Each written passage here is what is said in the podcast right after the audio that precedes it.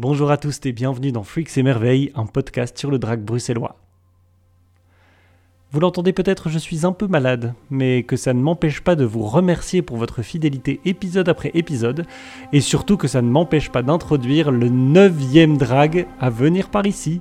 Le king n'est pas visibilisé justement parce que euh, la société patriarcale n'a pas intérêt à ce qu'il y ait du king partout, parce que ça vient trop bousculer euh, bah, justement le fait de montrer très clairement que la masculinité est une performance et que c'est un peu ridicule de baser tout un système d'oppression là-dessus, alors qu'il suffit de mettre une moustache et de faire euh, deux, trois petits eh, comme ça. Euh, et donc, je, pense que c'est aussi pour ça, euh, enfin voilà, je veux pas faire la grande théorie du complot, mais je pense que c'est aussi pour ça que les drag kings sont peu visibilisés. C'est parce qu'en fait, c'est pas confortable. Aujourd'hui, dans Freaks et Merveilles, je reçois enfin un drag king. De ceux qui mettent 40 minutes à se préparer, de ceux qui délivrent des punchlines sur le patriarcat frontalement ou avec beaucoup d'humour mais toujours de manière très pertinente, de ceux qui peinent à se faire une place malgré des pratiques diverses et formidables. Aujourd'hui, ce n'est pas n'importe quel king que je reçois. Un Johnny à l'humour ravageur, aux idéaux et aux accessoires en carton, un expat français qui ravage les nuits bruxelloises depuis quelques années déjà, un motard, un queer, un macho, mais qui a bien plus que ça sous le capot. Aujourd'hui, je reçois Johnny Kermesse. Avec lui, on a parlé perf drague et perf tout court, on a parlé humour et engagement, on a parlé politique et politique et politique, mais toujours en se marrant. Oui, vous l'entendrez, Johnny Kermesse me fait beaucoup, beaucoup rire. Et j'espère que bientôt ce sera votre cas aussi, par ce podcast, ou mieux, en le voyant performer. D'ailleurs, il lance Copycat, un show à son image bien foutraque et génialissime dont la première édition est à la mi-février. Allez voir, ça promet. Belle écoute et à bientôt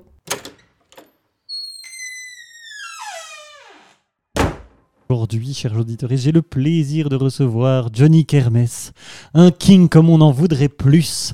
Bonjour. Comment vas-tu aujourd'hui? Eh bien, ça va très bien aujourd'hui. Alors, pour commencer cette interview, Johnny Kermesse, pour toi, qu'est-ce que c'est le king? Oh, wow. Comme ça, hop, on aura mis ça de côté et on pourra parler d'autre Et chose. comme ça, on parlera d'autre chose. Euh, eh bien, euh, pour moi, je dirais que le drag king, c'est le fait de performer une forme de masculinité plutôt toxique, en ayant conscience que euh, la masculinité est une mascarade. Et euh, Ah. fondamentalement, pour moi, du coup, il y a quelque chose de très subversif dans le fait de faire ça. En tout cas, moi, le but, c'est vraiment l'idée de faire un renversement social du genre entre la position de dominant et la position de dominé. Waouh Et oui, rien que ça. Trop bien. Et donc pour toi, le king, c'est forcément donné à voir une. En gros, si je comprends bien, c'est une, une masculinité toxique qu'on ridiculise sur scène pour renverser le rapport de force qu'il y a souvent entre des, mecs toxiques de pouvoir et des personnes qui subissent ça. Oui. Euh, alors, je pense que ça peut prendre plusieurs formes. Euh, moi, effectivement, je vais vers quelque chose de l'ordre de euh, la dérision, du fait de tourner en ridicule. Je pense qu'il y a aussi des façons plus sérieuses de le faire, mais d'une façon générale, c'est l'idée de critiquer le système patriarcal dans lequel on se trouve et de venir en tant que la, plupart des gens qui font du draking, c'est plutôt des personnes affab. Et donc, euh, en tant Assigné femme à la naissance. Exactement. Euh, de venir en fait prendre une place euh, qu'on ne nous laisse pas d'habitude et de venir montrer qu'en fait ça ne tient pas à grand chose Hmm. le fait de, de prendre cette place ou pas et que des fois il suffit juste de mettre une moustache et puis d'un coup on nous écoute. Toi, la, la première fois que tu as mis une moustache, ça, ça a changé quelque chose? Eh ben moi j'ai été étonnamment surprise de ce que ça m'a fait parce que je crois que euh, je pensais pas. La première fois que j'ai fait du draking, c'était il y a une éternité. C'était en 2012. Et oui, Euh, j'étais étudiante en art à l'époque. euh, j'étais près de, j'étais à Strasbourg, et euh, j'ai vu passer avec mon ex de l'époque qu'il y avait un festival à Metz sur qui s'appelait Dress Code, je crois, et qui était sur la performance du genre. Euh, C'était un truc qui durait tout un week-end. Il y avait plein de choses, et il y avait un atelier drag king. Moi, je ne savais pas du tout ce que c'était. Euh, mon ex était un peu plus renseigné. Euh, et on a été faire ça. C'était, attention, un atelier donné par Raquel Borghi et Sam Boursier, seulement. Qui sont des gens très connus. Qui sont des gens très connus des milieux de tout ça. D'accord. donc quand même un truc un peu impressionnant. et en fait, c'est un atelier où on a expérimenté des choses au niveau de la façon de se déplacer dans l'espace, et euh, pas vraiment du make-up à ce moment-là, parce que l'idée, c'était pas de faire du dragging de scène, mais plutôt du dragging dans l'espace public. Et donc, euh, on a passé l'après-midi à euh, se comporter comme des mecs, et puis à la fin de la journée, on s'est collé des moustaches avec nos cheveux qu'on avait coupés des petits bouts et qu'on s'est collé sur le visage, et puis on est sorti dans la rue comme ça. Et euh, moi, j'ai eu des réminiscences de euh, quand j'étais ado et que j'aimais bien euh, me déguiser pour aller en cours et que tout le monde se foutait de ma gueule. Et je pensais que ça allait être un peu ça, genre on allait sortir et on allait être un peu... les clowns. Les clowns que tout le monde allait regarder. Eh bien, pas du tout. On était une bande de une dizaine de mecs complètement... Qui, on, est passé complètement inaperçus. Et non seulement j'ai été surprise du fait que en mettant juste une moustache et des vêtements euh, de mon papa, euh, on me percevait comme un homme directement sans aucun problème.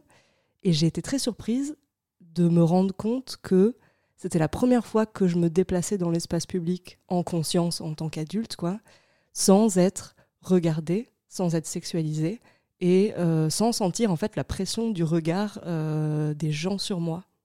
Ok, donc simplement avoir appris pendant une semaine à changer de démarche, euh, à un peu euh, changer ta pilosité faciale et tout, et le, enfin ça changeait déjà tout dans ton rapport à l'espace public, quoi. Mm.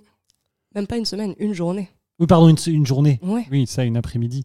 Une après-midi, tu sors dans la, dans la rue et, tu, tu, moi, je me suis rendu compte de ce que c'était que d'être une femme, je crois, ce jour-là. Alors que je pensais venir travailler sur la masculinité. En fait, je crois que je me suis rendu compte vraiment de ce que c'était qu'être une femme ce jour-là. Ok, euh, ok, parce que j'avais vu en préparant l'émission que euh, effectivement c'est quelque chose qui se fait régulièrement dans des ateliers de hacking après d'aller prendre la rue, mm. et donc c'est vraiment un acte féministe fort pour mm. toi. Et ouais, mais c'est fou. Franchement, j'aurais pas cru. Et c'est assez dingue de vivre ça. Je crois que tout le monde devrait vivre ça. Ben ouais, surtout du coup toutes les personnes sexisées. Ouais, à fond. Dire pour une fois, euh, ok. Et donc, mais par contre, il y avait quand même un cadre où vous étiez plusieurs. J'imagine que les personnes qui avaient donné l'atelier étaient avec vous. Oui, oui, oui. Donc il y avait aussi quelque chose de rassurant et de, et, de, mm. et de sécurisant. Donc peut-être ne, faites pas ça, vous qui nous écoutez, ne faites pas ça seul dans votre coin, au cas oui. où. Mais... Quand je dis tout le monde devrait faire ça, c'est tout le monde devrait faire ça dans un environnement bienveillant. Bien sûr. avec des gens qui entourent euh, le truc. Ouais. Trop bien, trop bien. Euh, et ben justement, après ce premier atelier de tracking, est-ce que tu as continué euh, à explorer ou est-ce que ça a été genre un truc en one shot et puis plus tard tu t'es dit ah ben en fait je ferais bien du king euh, par ailleurs? J'ai pas fait d'autres ateliers, mais j'ai continué à expérimenter du coup, mais pas sur scène mais en soirée. Puis après j'étais étudiante en art à l'époque, donc j'ai un peu aussi essayé d'infiltrer avec des petites performances, des installations, des trucs comme ça.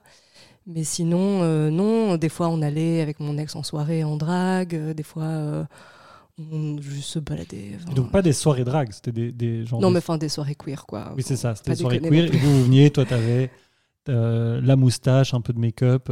et donc lui, du coup, était en queen non, non, non. du coup, cette personne avec qui je relationnais était en drag king aussi. D'accord. voilà. Ok c'est une personne qui était en questionnement sur son genre et donc euh, voilà mais euh, du coup c'est ça je, pense qu'on a vécu les choses de façon très différente parce que pour moi c'était vraiment une façon de sortir euh, de ne plus être une femme pendant un moment et de juste disons prendre une pause de moi-même et être quelqu'un d'autre quand je sortais alors que je pense que lui a du coup pu explorer et hmm. commencer sa transition à ce moment-là. D'accord. et donc, à nouveau, moi, je parle aujourd'hui dans ce podcast en mon nom, mais je ne suis pas du tout représentative de, de tous les vécus du tracking et de toute façon, j'imagine que personne dans ce podcast ne dit être représentatif de quoi que ce soit, mais euh, voilà, je rappelle que moi, je vais parler du tracking en tant que performance uniquement, mais je sais que c'est aussi un lieu comme le drag, tous les drags, où des gens vont euh, aussi expérimenter leur euh, propre identité. Moi, ce mhm. c'est pas le cas pour le coup.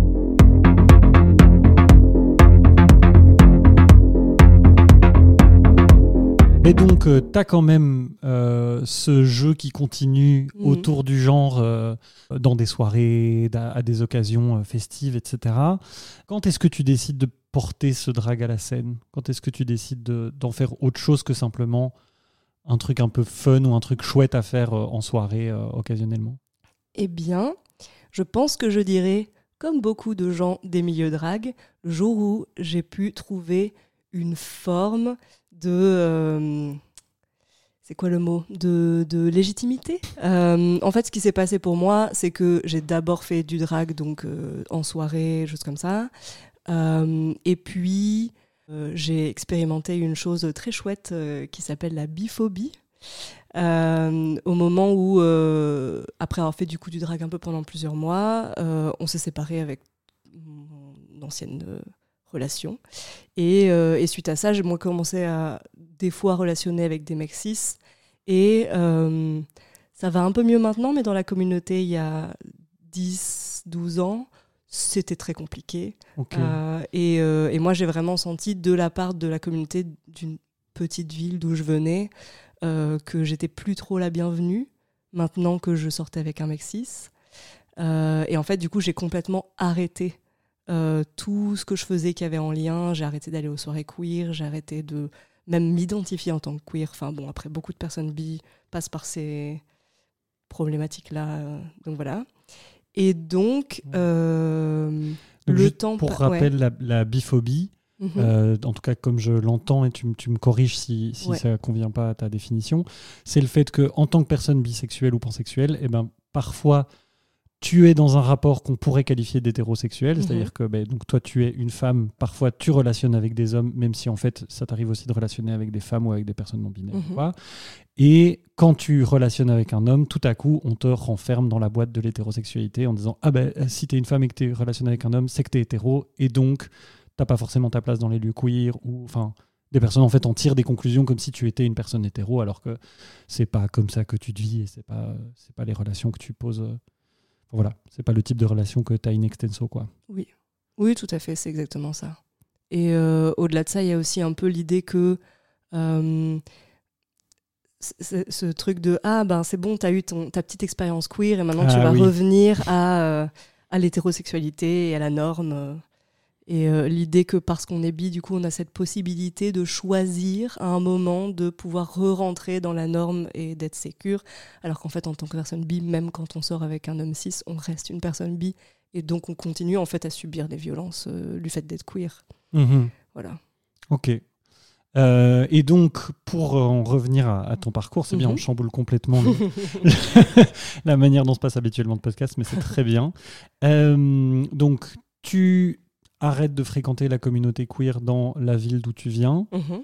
Et ensuite, tu déménages à Bruxelles. Ouais. Ensuite, je suis arrivée à Bruxelles et puis petit à petit, du fait de rencontrer des personnes euh, que bah, nouvelles et de pouvoir donc, euh, disons, recommencer ma vie un peu à zéro, euh, j'ai pu aussi rencontrer des super personnes qui m'ont dit, ben en fait, t'es hyper la bienvenue. et c'est ok, et ton identité est valide, et ton parcours est valide, et euh, n'hésite pas à, à venir à nos soirées, et, etc. et donc j'ai recommencé doucement, un peu de cette façon-là, à recôtoyer des milieux queer, puis après à recôtoyer des milieux drag, et puis en fait à me dire, allez, en fait, euh, j'aime trop ça, Mhm. c'est parti, on y retourne.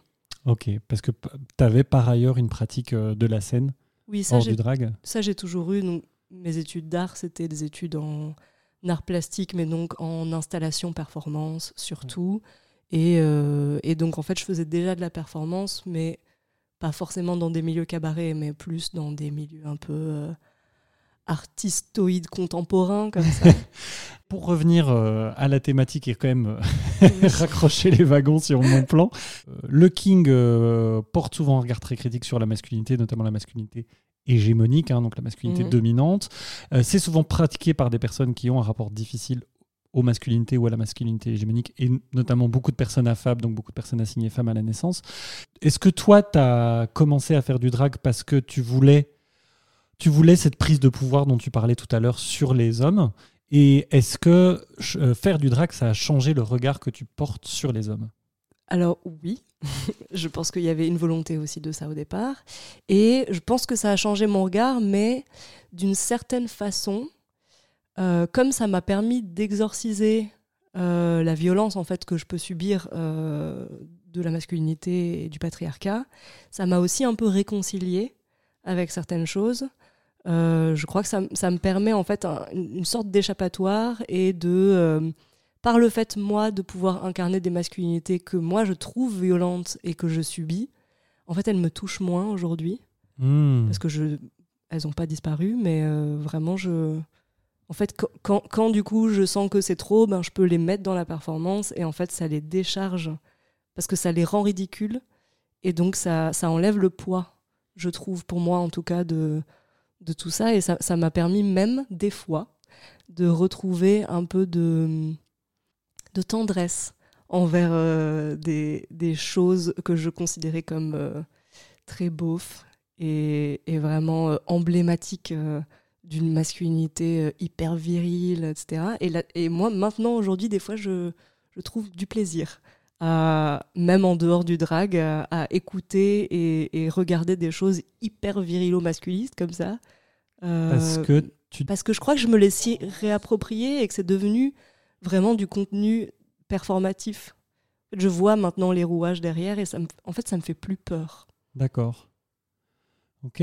Donc c'est comme si le, fait d'avoir euh, d'avoir pratiqué ces rôles-là, d'avoir été dans ces pièces de théâtre-là, ça fait que maintenant, quand tu, quand tu vois un mec cis euh, avoir ces comportements violents, en fait, tu vois un acteur en train de jouer. Ouais. Et tu te dis, oh, quelle belle prestation. Je me dis, oh, quelle belle prestation, ou, oh là là, euh, c'est vraiment pas très subtil comme façon d'incarner la masculinité. Je vais te donner des cours. ok, super, merci beaucoup. Euh, et est-ce que ça t'a aussi euh, permis de, de, te sentir plus armé pour répondre, du coup, quand tu faisais face Par exemple, ben, je sais que tu es aussi, et ça on en reparlera plus tard, tu es aussi porteuse de projets dans le milieu du théâtre. est-ce que un comportement violent d'une personne de pouvoir dans un milieu de théâtre ou quoi, euh, ou même en fait dans toute situation de la vie où tu es face à, une violence sexiste, est-ce qu'aujourd'hui, par ta pratique du drag, tu te sens plus armé pour y faire face, pour y répondre? Ou est-ce que simplement c'est parce qu'en fait ça t'atteint moins et du coup euh, tu laisses glisser et tu passes plus facilement à autre chose? Euh, Je crois que ça m'atteint moins, c'est vrai, ce que je disais. je crois que je me sens moins touchée aussi parce que, pas parce que le drag m'a permis de plus être touché par ça ou de trouver du répondant. Il y a une partie de ça. Mais aussi le fait de me sentir entourée aujourd'hui euh, par d'autres personnes dans le milieu drag et de voir là-dedans euh, un endroit où je me sens plus ou moins à l'aise et safe, fait qu'en fait, du coup, euh, les directeurs de théâtre problématiques, ben, j'ai pas obligé de les, côtoyer. Hmm. Si j'ai des réponses de leur part qui m'embêtent, ben, en fait, j'irai jouer ailleurs parce que maintenant, je connais des ailleurs. Ah oui, mais c'est vrai que ça, c'est quelque chose qui est très fort aussi. C'est qu'en fait, en, fréquentant ce genre de lieu, on se rend compte qu'il y a d'autres possibilités que le mm. circuit officiel qu'on nous présente parfois comme euh, le seul possible pour euh, travailler dans le, théâtre ou pour, euh, pour vivre de ce qu'on aime, quoi, mm. notre métier. Super. mais donc, Effectivement, donc tu, le dis, et moi je vois beaucoup que le, King se porte euh, sur des masculinités toxiques, violentes, oppressives et souvent cis hétéronormées. Mhm. Euh, mais qu'en est-il des masculinités non hégémoniques, des hommes gays, des hommes racisés, etc. Est-ce que, ou alors d'une masculinité euh, tendre, d'une masculinité vulnérable, etc. Est-ce que en tout cas, est-ce que toi, ça t'intéresse de le travailler dans le King? Est-ce que tu vois que c'est travaillé par d'autres dans le King? Est-ce que tu peux voir une, position de, du King par rapport à tout ça? Euh, alors moi, la façon que j'ai de pratiquer le king, comme c'est vraiment l'idée d'un d'un échappatoire et de venir incarner un personnage que je trouve détestable euh, au demeurant, euh, s'il existait vraiment en dehors, et il existe, mais enfin bon, t'as compris. du coup, j'ai pas forcément envie d'explorer ça, même si en fait, je suis en train doucement, je sens, de venir euh, commencer à explorer des choses de qu'est-ce qui se passerait, qu'est-ce qui se passe pour ce personnage, parce que pour le coup, moi, je considère vraiment que c'est un personnage. Euh, qu'est-ce qui se passe pour ce personnage en dehors de la scène euh, comment, comment je peux mettre en évidence tout le ridicule de cette surperformance de la virilité que j'incarne avec ce personnage. Parce qu'en fait, peut-être qu'il n'est pas comme ça Ouais, euh, ouais. quand il est tout seul chez lui. Est-ce que euh, est-ce, qu'un mec cis hyper viril dans une performance constante de la masculinité performe la masculinité quand il est en train d'essayer de trouver le sommeil dans son lit Tu vois, des, des Oh, choses un peu comme ça que je me, je me pose comme question. Et je crois que je commence à avoir envie d'explorer ça. Euh, maintenant, pour moi, c'est tout léger parce que ce qui me fait surtout plaisir, c'est de faire des grosses blagues en incarnant vraiment des trucs hyper beaufs. Euh, mais par contre, il y a d'autres personnes, je vois, qui, qui vont plus explorer des, des, des choses un peu en demi-teinte ou d'autres formes de masculinité, effectivement. Euh, et je sens que c'est aussi parce que c'est des gens qui prennent le drag d'une autre façon. Hmm. Euh, donc moi, je parlais vraiment d'incarner un personnage et quelque chose qui est très détaché de moi. Il y a beaucoup de gens qui font du drag pour explorer des parties de leur propre identité ou pour venir euh, ch- chercher un peu des par rapport à leur identité propre et par rapport à leur propre genre. Et donc peut-être que là-dedans, il y a beaucoup plus en fait de bah, de, finesse ou de, choses euh, un peu entre les clous quoi. Mhm.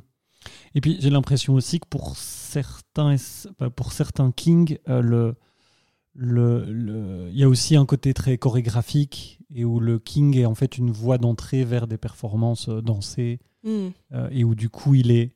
enfin, j'ai l'impression que souvent dans, ces, dans, ces- dans ce type de performance-là, il est moins question du, du, du sujet traité, de la toxicité, de la masculinité ressentie que de s'approprier une manière de danser, une manière de bouger qui est dite masculine et de la déconstruire. quoi. Hmm.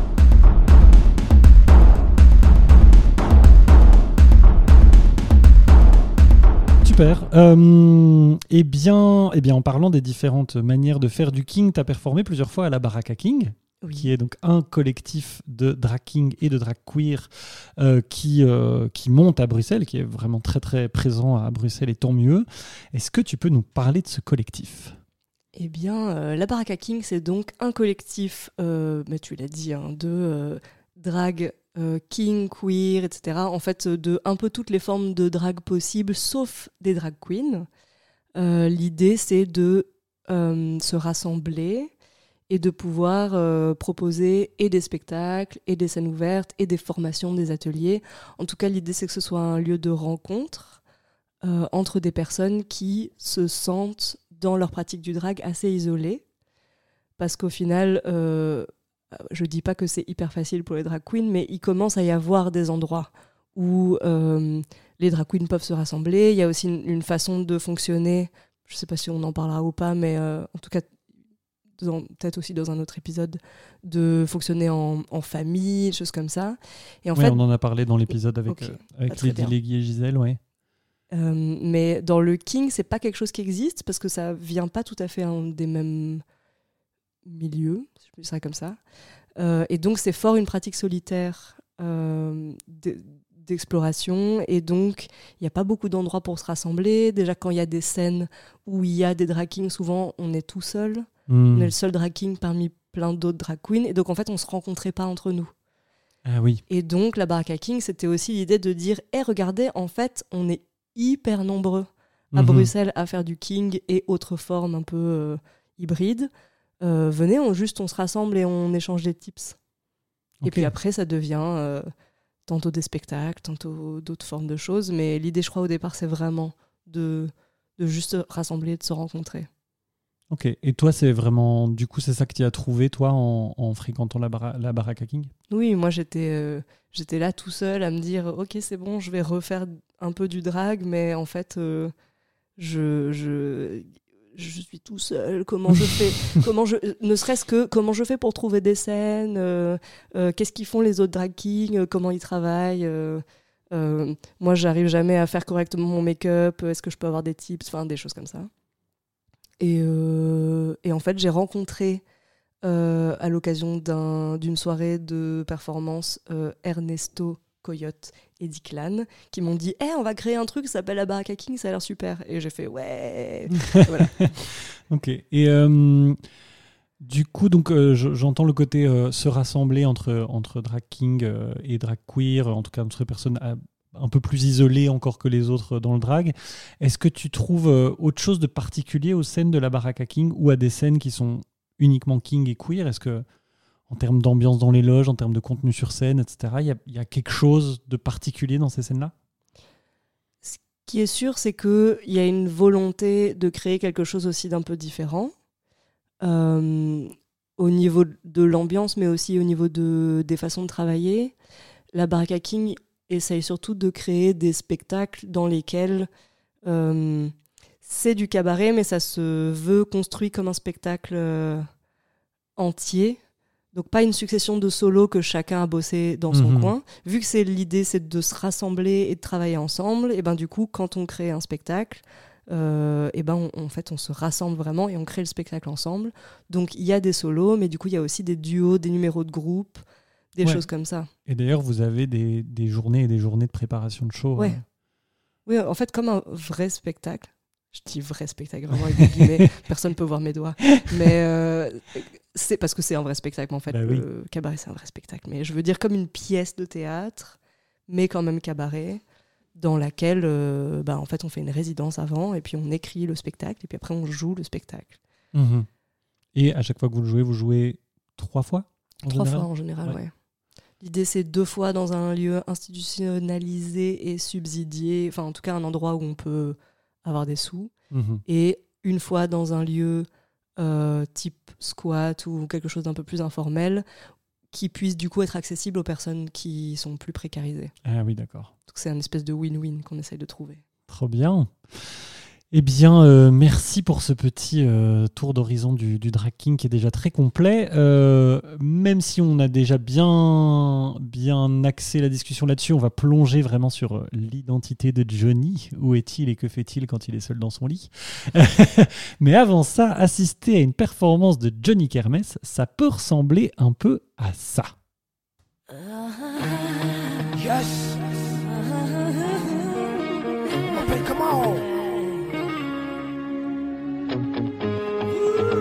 Hey Martinez, you ready girl?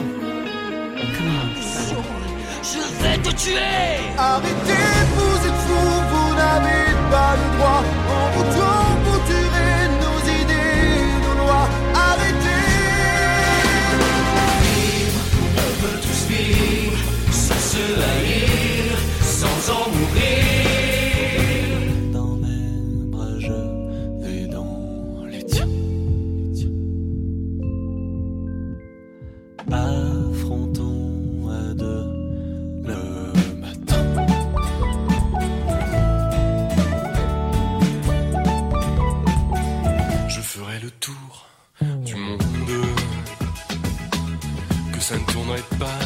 plus que ça.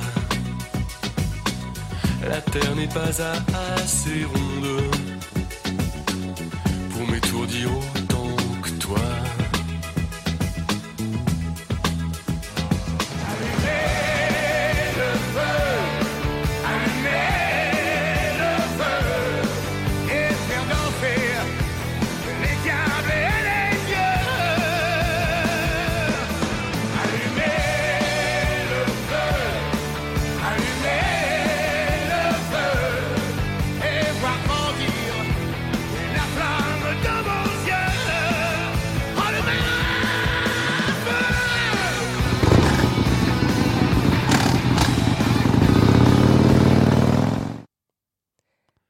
Douceur, poésie, tendresse. C'est Johnny Kermesse. Waouh, bah c'est tout un programme. On sent le, on sent l'humour, on sent la beaufitude, on sent plein de belles choses qui, qui pointent déjà le bout du nez dans, dans le choix de, de tes performances. Et ça dépasse de loin Johnny Hallyday. Oui, oui, oui, bien sûr. C'était un point de départ, Johnny Hallyday ou? Euh, Est-ce que c'était un point de départ? Je sais pas. Ça faisait partie des points de départ, oui. D'accord. Et parce que le nom, c'est quand même un peu un nom à tiroir, parce que c'est Johnny Kermesse, donc tu as déjà Johnny Hallyday, il y a la, la kermesse, mais ça ne s'écrit pas comme une kermesse. Non, Ça s'écrit K apostrophe et Hermès comme la marque de luxe Oui. Hermès. Comme la marque de luxe et comme le messager des dieux. Et comme le... Ouh Mmh. Que des tiroirs dans ce nom. Il y a beaucoup trop de tiroirs dans ce nom. Comment ça t'est venu, ce, ce nom-là? Eh bien, euh, j'ai fait plusieurs fois du king, mais avec pas un nom défini, quoi. C'était à chaque fois je changeais de nom, etc. Donc déjà des scènes avec des, des numéros, etc. Euh, pas des scènes scènes avec des numéros, mais par contre j'ai fait un peu des performances genre en boîte de nuit ou dans Ah des oui. soirées, tu vois. Et donc là, on s'en fichait un peu je- de- du nom que je prenais. Euh, la première sortie de Johnny Kermes avec ce nom-là et qui du coup est resté, c'était pour un vernissage d'une exposition euh, d'un copain qui faisait une, euh, une expo et euh, un copain qui faisait partie d'un groupe de drague à Brest et où du coup j'ai habité un peu à Brest à un moment. Et donc j'ai été là-bas et j'ai fait, euh, j'ai tenu un stand lors du vernissage qui était un, un stand de pêche au connard et de euh, chamboule tout avec des personnalités politiques, euh, etc., etc. Et du coup j'ai cherché un peu un nom, mais c'est venu, je sais pas comment c'est venu, assez vite ce truc de Johnny Kermesse vu que c'était un stand un peu euh, C'était un peu une kermesse, kermesse. quoi, ouais. voilà. euh. et, et donc c'est mon ami Quentin qui m'a dit Eh, tu pourrais l'écrire comme ça, ce serait rigolo. Et j'ai fait C'est super. Et voilà. Waouh, merci Quentin. Oui, merci Quentin. Alors, ben donc on, on- on le disait, tu, tu viens un peu du, de l'autre milieu de la performance, du milieu de la performance qu'on voit plutôt en musée, qu'on voit plutôt effectivement dans des milieux plutôt artsy, euh, etc. Euh, Est-ce que tu peux nous, nous parler assez rapidement de du coup, qu'est-ce que c'est que cette performance-là?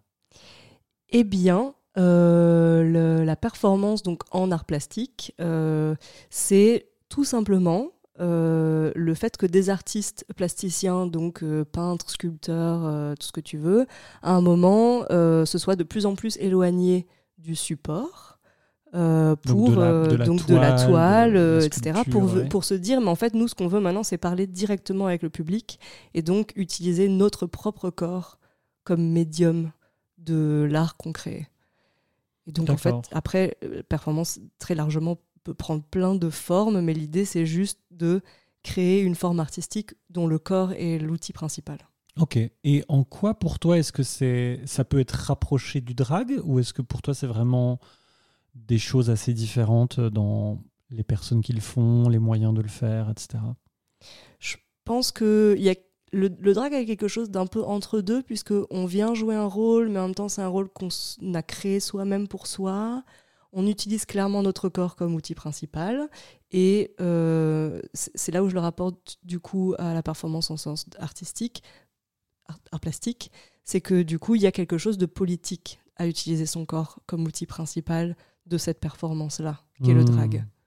Et donc pour moi, en fait, le drag, il est, il est peut-être parfaitement au milieu Mhm. entre les arts de la scène et les arts plastiques. Ah, intéressant. Intéressant. Merci pour ce, pour ce, ce- ce petit éclairage. Euh, et, et tiens, parce que donc tu dis que tu as commencé euh, en performant en boîte de nuit. Oui. Euh, c'est ça se passe comment de performer en king en boîte de nuit? Eh bien, Pour toi, ça s'est passé comment? euh, moi j'ai eu la chance de, euh, du coup, on travaillait avec un collectif de Brest qui s'appelait Glory Hall. Oh. Hall écrit A-L-L, n'est-ce Ah pas Petit jeu de mots, on adore les jeux de mots ici. Euh, et en fait, on était, euh, à plusieurs occasions, on a performé sur scène dans des soirées euh, techno. Hmm. Et donc, en fait, il y avait ce- cette chose qui était assez confortable du fait qu'on n'était pas au milieu du public. On était sur scène, donc en fait, on ne pouvait pas nous toucher. C'est un des problèmes principaux. Mais où, en fait, juste, on était là pendant toute la soirée. Euh. Puis, des fois, on venait sur scène et on dansait. Et puis, des fois, on partait en loge. Et... D'accord. Mais vous aviez, pause, euh, quand vous voilà. veniez danser, c'était euh, un numéro précis et vous aviez une performance précise sur ce numéro, ou bien on vous demandait, genre toutes les demi-heures, d'aller passer une chanson sur scène à, Oui, c'est à ça. danser pour enjailler le public. Oui, et oui, pour, c'est euh, ça, vraiment. D'accord. Donc c'était pas du tout aussi le même rapport à, à la prestation, euh, etc. Quoi. Non, pas du tout. Mais je pense que ça m'a emmené direct, un- doucement vers la scène parce que du coup, il y avait quand même l'idée de les gens nous regardent et on fait des trucs. Et euh, c'était aussi l'occasion d'expérimenter qu'est-ce que ça fait de danser en mec euh, avec des gens qui nous regardent et comment on peut trouver un, un équilibre entre euh, se sentir sexy, donner du sexy, mais en même temps pas dans le genre dans lequel on, Mhm. on se sent nous-mêmes. Et donc, je trouvais ça hyper intéressant à faire. C'était très chouette. Je serais très contente de le refaire, surtout après moi. Euh, et ben, euh, tu parles du fait que là au moins on ne te touchait pas. Mhm. Euh, le contact physique non consenti envers des artistes drag, c'est encore un- une, une réalité euh, importante. Ça fait longtemps que ça m'est plus arrivé, mais les scènes de cabaret prennent vraiment beaucoup de précautions à le répéter qu'il faut pas toucher les artistes. Je crois que comme on est en, en performance, en, en costume quelque part, euh, les, les gens ont l'impression qu'on est comme dans les... D'ailleurs, ce serait pas ok non plus, mais comme dans les parcs d'attractions où il y a des gens déguisés en Mickey, tu vois, et du coup, tous les enfants viennent et font des câlins et tapent Mhm. dessus. Il y a un peu ce truc de. On, on est des personnages et donc on, on oublie presque euh, l'actrice euh, derrière le personnage et on Mhm. se dit euh, Ah, j'ai un Mickey géant, je vais taper dessus, comme ça. Ouais. Donc à la fois, euh, il y a cette espèce de, de- d'héroïsation des drags comme oh, d'espèce d'être formidable, mais en Mm. même temps une, une déshumanisation Oui, parfois de se dire oh mais du coup c'est plus vraiment des personnes, Mhm. c'est des êtres formidables et donc c'est ok de les, Oui, de les palper. oui, oui, oui, oui. Je, oui, je me souviens qu'une fois ça m'est arrivé, j'ai vraiment été paralysé quoi. Un- ouais, bref. Euh, Après, moi, j'avoue que. Euh, en tant que drag king, j'ai plus tendance à prendre des tapes dans le dos que des mains au cul, mais, euh, mhm. mais c'est quand même pas très agréable. Et non. Et effectivement.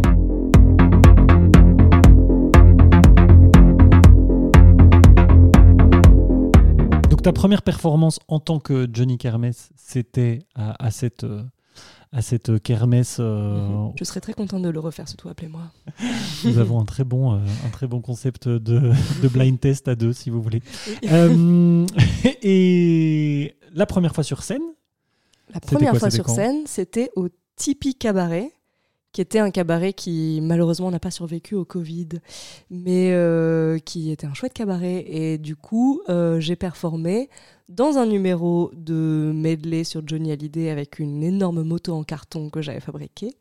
Et, très, très euh, oui, et un numéro sur, on l'a entendu, Roméo et Juliette, donc Vivre, qui est une chanson où je fais donc à la fois Mercutio, Tybalt et Roméo. hmm, avec cette merveilleuse parole, vivre, laissez-nous vivre sans nous haïr, sans en mourir. Plus ou moins ça. Merci les paroliers français des années 2000.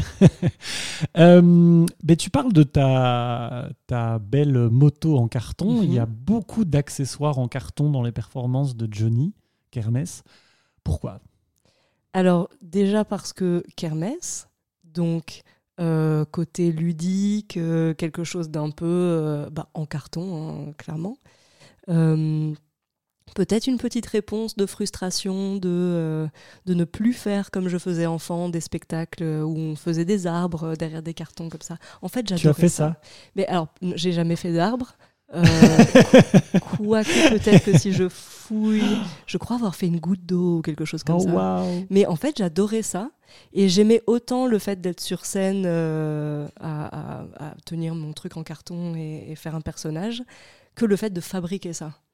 Et je crois que c'est aussi pour ça qui m'a emmené vers les arts plastiques à un moment, c'est qu'en fait, j'aime beaucoup les arts de la scène, j'aime beaucoup performer, mais j'aime aussi fabriquer. D'accord. Mais je ne suis pas très douée et je n'ai pas de budget.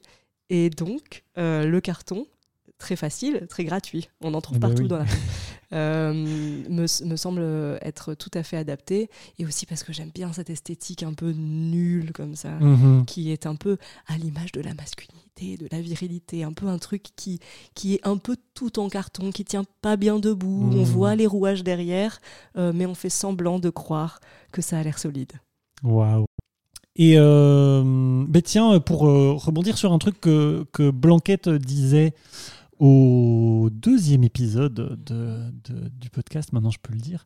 Euh, donc Blanquette euh, donc revendiquait un propos politique très important et disait qu'après une première partie euh, de sa carrière à vraiment mettre sa colère sur scène, Yel avait préféré mettre de l'humour en se disant et en se rendant compte que en fait l'humour permet de porter des, propos politiques plus Mhm. importants.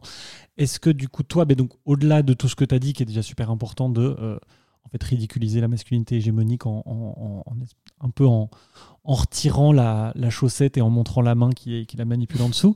Euh, Est-ce que c'est aussi une manière pour toi, euh, cet humour, cette légèreté, cette esthétique en carton, de véhiculer des propos politiques forts, mais euh, ben, par l'humour, par la légèreté, plutôt que d'y aller en revendiquant et en tapant du poing? C'est une forme de militantisme pour toi? C'est clairement une forme de militantisme pour moi.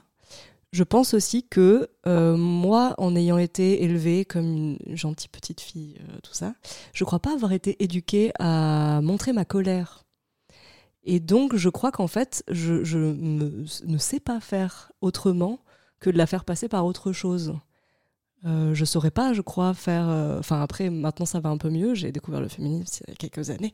Mais euh, j'ai- jamais vraiment eu euh, facilité à exprimer euh, de la colère. Et donc, je crois que je ne saurais pas le faire sur scène non plus. Donc, ça passe par l'humour, ce qui est en fait un biais assez naturel pour moi. Et en plus, euh, je crois que j'ai envie, quand je monte sur scène, que ce soit un moment agréable pour moi aussi. Et, euh, et très clairement, les, les rares moments où je me mets en colère sont pas des moments agréables. Donc, j'ai pas envie, en fait, de, de monter sur scène et de, de, du coup, me faire ressentir des choses désagréables. Donc, euh, donc je préfère la blague. Parce que j'aime beaucoup les blagues.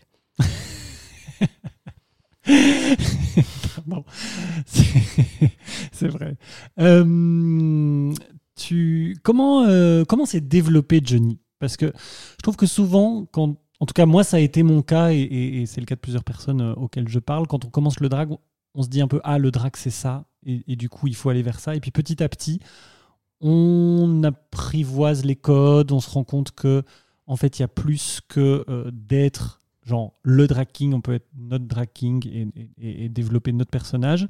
Euh, et toi, tu parlais euh, plutôt dans le podcast de cette envie que tu avais de plus en plus de montrer la, la vie intime de Johnny, de montrer les, les moments où il n'est pas en surreprésentation viriliste, etc. Comment s'est développé Johnny passé ses, ses premières performances?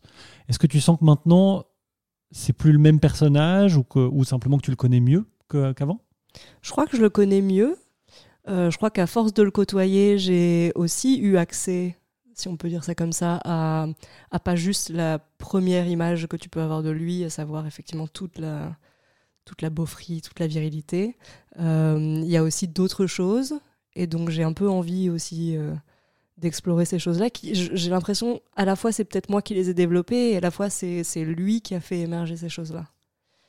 Il y a ça, et il y a aussi que je sens que euh, moi, je me sens engagée d'un point de vue féministe et sur le genre, etc. Mais je me sens aussi engagée sur d'autres questions, à savoir l'écologie, par exemple. Et, euh, et donc, moi, j'adorais pouvoir utiliser le drag king pour faire passer de l'écoféminisme. Et donc, euh, je suis peut-être en train de développer un numéro qui parle de la fin du monde et du fait que bientôt, il n'y aura plus qu'un seul homme sur Terre et ce sera Johnny. Oh waouh Très bien. Et donc, forcément, là-dedans, je vais explorer d'autres choses sûr. que juste faire des blagues de prout. Mais euh, Oui. Mais tu as déjà un numéro où tu chantes a cappella euh, Je Mm. suis un homme euh, de hum, Zazie, Zazie. Mhm. Merci, j'avais très envie de dire accéléré en me disant non, ce n'est pas du tout accéléré qui chante ça. De Zazie. Et où il y a aussi ce, ce côté au début, c'est un peu la gaudriole. Ah, on chante, c'est rigolo. Et puis en fait, il fait attention aux paroles qu'il est en train de chanter et il se rend compte qu'en fait, il parle de lui et que c'est Ouais. pas si rose que ça. Mm. Donc euh, ça, c'est aussi une vibe que tu veux continuer à, à explorer. Ouais, j'ai un peu envie de, de pouvoir explorer ça. Et je crois que j'ai aussi envie de pouvoir montrer euh, le. Je sais pas si je peux dire ça comme ça, mais le moment où un homme cis se rend compte s'en rend compte qu'il est en fait à l'origine des choses qu'il pense être en train de dénoncer, à savoir oh là là regardez c'est terrible la terre est en train de s'écrouler et ben en fait c'est ta faute mec donc euh, j'ai envie d'explorer ce, ce- ce moment comme ça où où il y a une, une espèce de prise de conscience euh, Mm. par rapport à ça. Trop bien. Ouais, Hâte de voir ça. c'est un gros programme.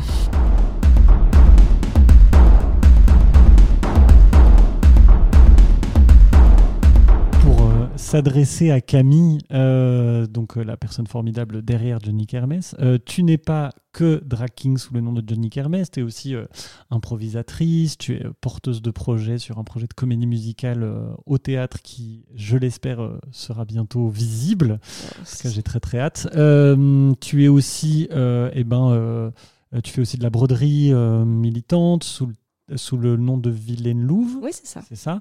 Euh, Qu'est-ce que le drag t'apporte de particulier par rapport à ces autres facettes de toi, par rapport à ces, ces autres domaines où tu, où tu performes et où tu t'amuses et où tu fais des choses? Euh, déjà, j'ai beaucoup de mal à me restreindre dans les activités que je mène. J'ai vraiment besoin d'aller partout, ce qui m'épuise terriblement.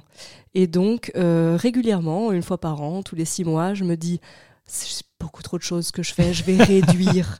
je vais, il, va, il va falloir, allez, je vais choisir trois activités maximum et je ne vais faire que ça. Ah, je connais. Euh, Voilà, je ne sais pas faire, euh, donc euh, je décide de faire ça, puis en fait je ne m'y tiens pas, et parce qu'après je me dis non, mais en fait j'ai plein d'énergie et je peux encore faire d'autres trucs, et je vais me mettre à faire des nouvelles activités, vu que j'en ai arrêté d'autres. Enfin voilà, c'est Mhm. terrible, mais ça me permet aussi dans chaque activité de pas m'ennuyer et de pas sentir là-dessus de la pression.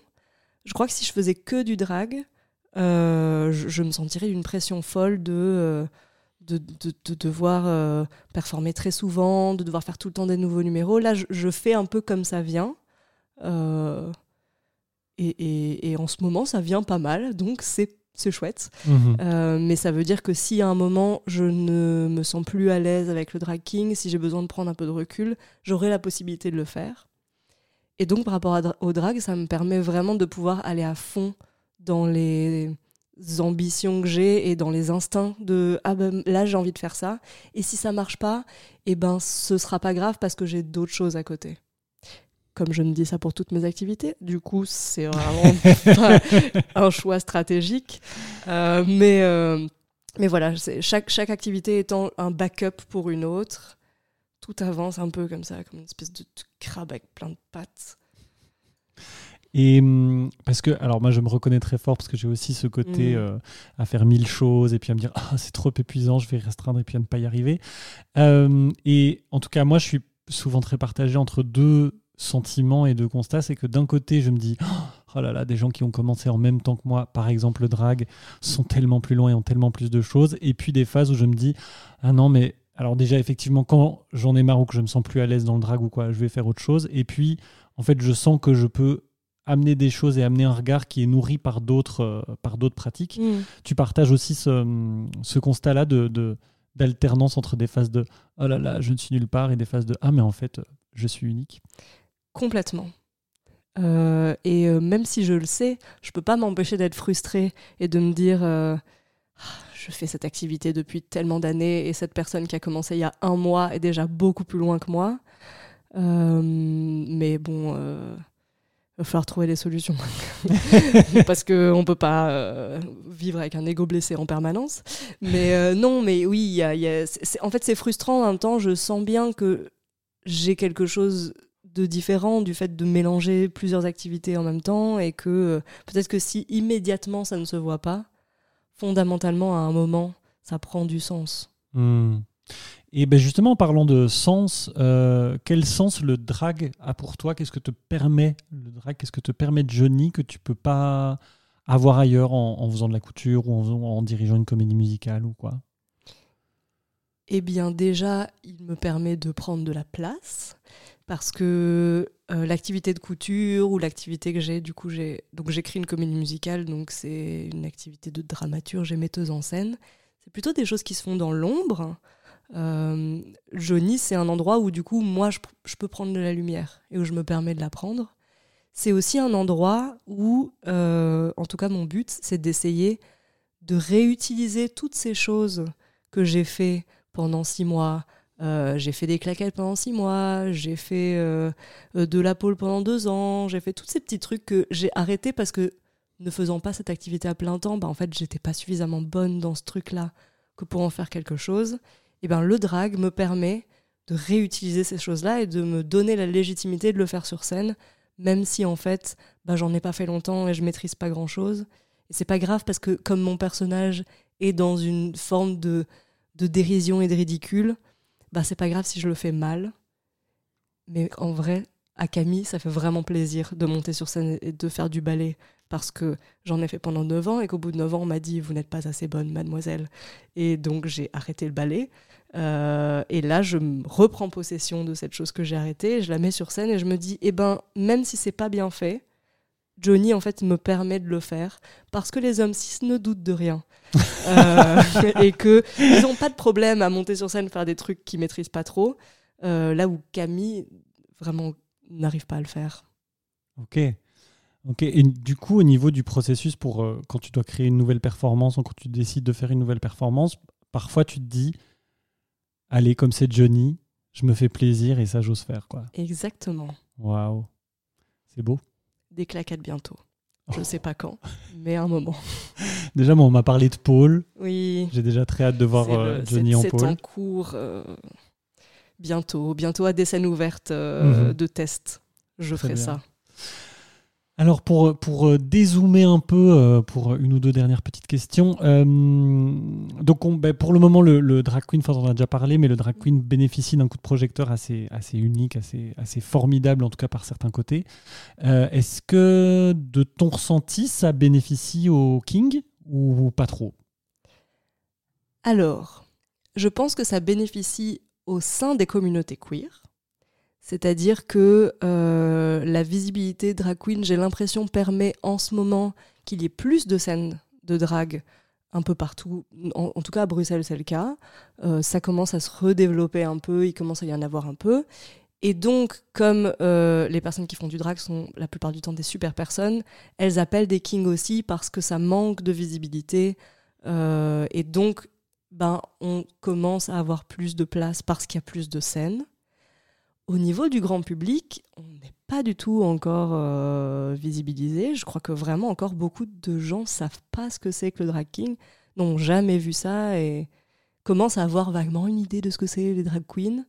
Mais vraiment, le drag king, on n'y est pas du tout parce qu'en fait, d'un point de vue mainstream, on est complètement invisibilisé. Et est-ce que pour toi c'est désirable d'être plus visibilisé du grand public, d'être euh, d'être plus reconnaissable en tant que drag king, ou est-ce que c'est une pratique qui est euh, pour les milieux queer, qui est une pratique de niche et que c'est bien comme ça? Il y a une partie de moi qui trouve confortable le, le fait de rester un peu dans nos milieux punkoïdes euh, et queer entre nous, à, à battre euh, les fesses du patriarcat euh, entre personnes convaincues. Euh, mais il y a la personne militante euh, qui, euh, qui adorerait qu'il y ait du king partout. Et je pense que le king n'est pas visibilisé justement parce que euh, la société patriarcale n'a pas intérêt à ce qu'il y ait du king partout. Parce que ça vient trop bousculer euh, bah, justement le fait de montrer très clairement que la masculinité est une performance et que c'est un peu ridicule euh, de baser tout un système d'oppression euh, là-dessus, alors qu'il suffit de mettre une moustache et de faire euh, deux, trois petits eh, eh comme ça. Et donc je, je pense que c'est aussi pour ça, enfin voilà, je veux pas faire la grande théorie du complot, mais je pense que c'est aussi pour ça que les drag kings sont peu visibilisés. C'est parce qu'en Mhm. fait, c'est rapport à pas des- confortable. Ouais. Par rapport à des drag queens, et en plus ça, le plus souvent des drag queens qui sont assez sexualisées dans leur Mhm. personnage, dans leur esthétique, euh, et qui en fait euh, visibilisent énormément, alors aussi parfois à des, à des fins de libération et de dénonciation, mais qui visibilisent énormément des codes qui en fait sont très sexualisants et érotisants de, de la féminité très normée et très, très cadenassée. Quoi. Mhm. Oui, oui, et le, la, la télévision, par exemple, euh, choisit très bien quel type de drag queen elle a envie de mettre en avant et qu'est-ce qu'elle a envie de mettre de ces drag queens en avant. Enfin, évidemment, il y a un montage, il y a qu'est-ce qu'on en dit, où est-ce qu'on les invite, sur quel plateau, qu'est-ce qu'on leur pose comme question. Euh, tout est fait pour que il y ait de la visibilité, qu'on montre. Ça, et moi, je trouve ça chouette qu'on en voit plus, mais par contre, on montre pas tout.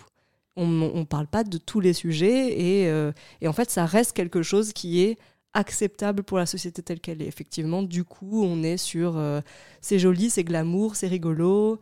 euh, C'est inoffensif. C'est inoffensif en fait. Mhm. Et oui, euh, alors c'est inoffensif. J'imagine bien qu'il va y avoir euh, des Brigitte et des Jean-Pierre derrière euh, qui vont écouter le podcast parce qu'ils seraient tombés dessus par hasard Espérons. et qui, et qui dirait oui mais quand même euh, c'est pas très confortable euh, de remettre en question le genre euh, de venir qu'est-ce que c'est que ces gens qui se déguisent oh là là mais je crois que même si ça les embête et qu'ils aimeraient bien pas voir ça ça ne remet pas en question toute leur vie Mhm. et ça ne les empêche pas de dormir la nuit je pense que le King euh, bouscule un peu plus euh, les, les, en fait, les dominants tout simplement. Eh bien, ça me paraît être euh, une excellente conclusion. Allez Allez Merci Camille d'être venue. Avant de te laisser partir, quelques petites questions rituelles que je pose à toutes les personnes qui passent par ici. Premièrement, bon, on en a beaucoup parlé, mais le drag va-t-il changer le monde? Eh bien, euh, si vous nous montrez partout, oui, j'en suis convaincue. Formidable. Euh, c'est quoi ton prochain numéro? Mon prochain numéro, c'est un numéro euh, où je fais un manège. Oh, Voilà, avec un cheval et une barre de pole dance. Trop bien. Voilà. Et tu as l'air Et peut-être une floche. Oh, qu'il faudra attraper. Mm, peut- Oh Ouah, Et est-ce que tu sais déjà quand est-ce qu'on pourrait voir cette performance ou c'est vraiment trop tôt pour en parler? Probablement au mois de mars à une scène ouverte du Sassy Cabaret. Hmm, Formidable. Euh, si tu pouvais inventer un nouveau drag de zéro, ce serait qui? Ce serait quoi Ah, je sais pas. Je. Je me demande si. Je me demande si j'irais pas faire du drag plutôt drag queen. Et premier degré ou du drag queen en carton aussi? En carton, parce que j'aime Oh, le carton. Mais non, je crois que j'aurais envie du coup d'aller explorer plutôt, euh, plutôt l'autre côté, quoi. Ah, Trop bien. Euh, plutôt freak ou plutôt merveille, Johnny Kermes Complètement freak. Pas très merveille. Ok, ben merci beaucoup. Merci beaucoup Camille, merci beaucoup Johnny d'être passé. Je ne sais plus à qui je parle. Voilà. Ah, ouais, c'est la fin, eh c'est ouais. qu'il est temps de finir cet Oui. épisode. Merci beaucoup. Merci beaucoup pour cet accueil. C'était vraiment super. Il y avait des chats. Oui, bon que j'ai mis à la porte et qui m'ont griffé pour le faire, pour, pour que j'y arrive. Mais, mais voilà, euh, à très bientôt. Oui, à et très longue bientôt. vie au King et longue vie à Johnny Kermes. Vous venez d'écouter Freaks et Merveilles et je vous en remercie. Si ça vous a plu, vous connaissez la chanson. N'hésitez pas à en parler autour de vous, à vous abonner à mon Instagram et à faire pleuvoir cœur, étoiles et commentaires sur les différentes plateformes où le podcast est recensé. Le jeu de la visibilité internautique de cette émission passe par tout cela. Si vous avez un avis ou des questions sur cet épisode, n'hésitez pas à venir me voir dans mes messages privés ou en commentaire de la publication Instagram liée.